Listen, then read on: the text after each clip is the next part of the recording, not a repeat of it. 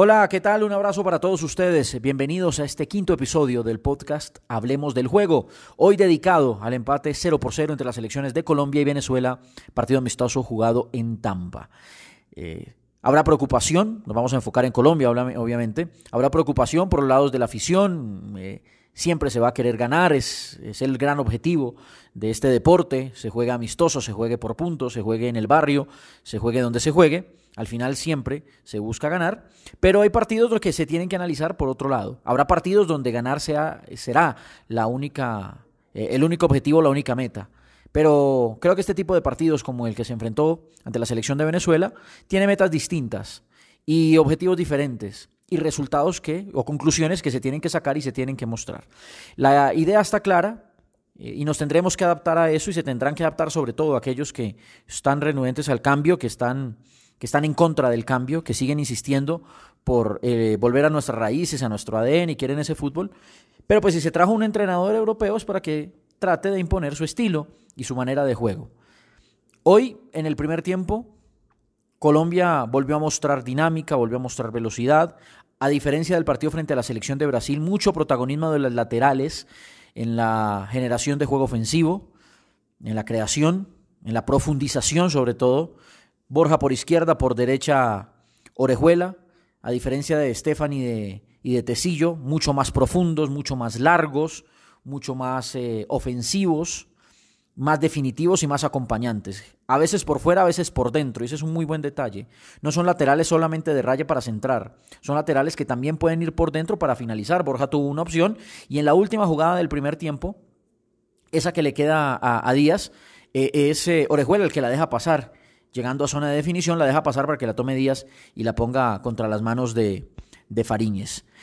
Otro detalle para subrayar, el tema cuadrado. Cuadrado, un jugador que eh, en el último tramo de la era Peckerman parecía no encontrar su lugar y no encontrar su nivel y desesperaba a la gente. Como interior, Fíjense que se va ganando un lugar y se va ganando una posición y va entrando en, la dinámica de lo que quiere Queiroz. Terminó siendo ese generador, ese hombre que maneja los tiempos, porque este equipo no es de un solo tiempo, este equipo no es de una sola velocidad.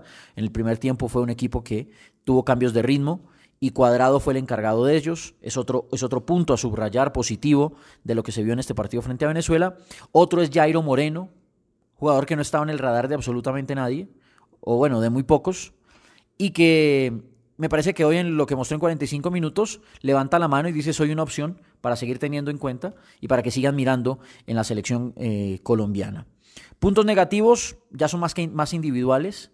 El tema de la definición, seguramente el cantar habría sido distinto en muchos de, ustedes si, si, Colombia termina definiendo lo que generó en el primer tiempo. Fueron seis opciones de gol, la del minuto 8 de Lerma, la del minuto 14 de Borrell, la del minuto 16 de Murillo, la del 27 de Cuadrado, la del 37 de Borges la del 40 de Díaz.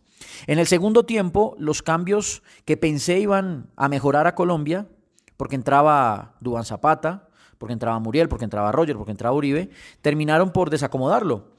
El segundo tiempo de Colombia fue un eh, equipo distinto, fue mucho más largo, fue un equipo más de ida y vuelta, fue un equipo que no manejó, eh, eh, no, no, manejó el ritmo del partido, sino que entró en un ritmo vertiginoso que a Venezuela le sirvió para también crecer y llevarnos algo de peligro, para no verse sometido o tan sometido como en el primer tiempo. Y eso, y eso me parece que es un tema también a, mejorar en Colombia, porque fíjense que el segundo tiempo frente a Brasil también fue distinto al primer tiempo. Entonces ya empieza a generarse la idea de que Colombia juega, buenos primeros tiempos y que en el replanteamiento y en los cambios eh, el equipo se toca y, se toca para mal. Eh, son, son, cosas para, para, ir detallando. Para, estos son estos, para eso son estos partidos, para ir mirando.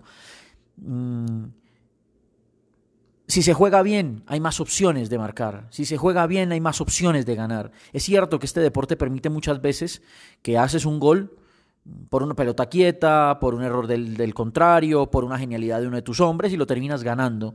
Pero obviamente sí, mantienes una, una, regularidad y juegas bien el partido y juegas bien los partidos y juegas bien los dos tiempos, pues más, es más cercano eh, la posibilidad de ganar y es más cercana la posibilidad de hacer un equipo que compita bien y que compita para título, que creo que es lo que eh, para lo que trajeron a Queiroz y lo que queremos todos nosotros, que este equipo no solamente compita para participar, sino compita para ganar.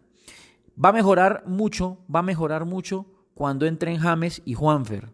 cuando ingresen ellos, cuando podamos contar con Benedetti, cuando ya le den la posibilidad a un jugador como Harlan, y estoy hablando de jugadores de este corte, va a mejorar mucho el equipo también. Pero ellos también entenderán que deben meterse en la dinámica del entrenador como se metió Cuadrado.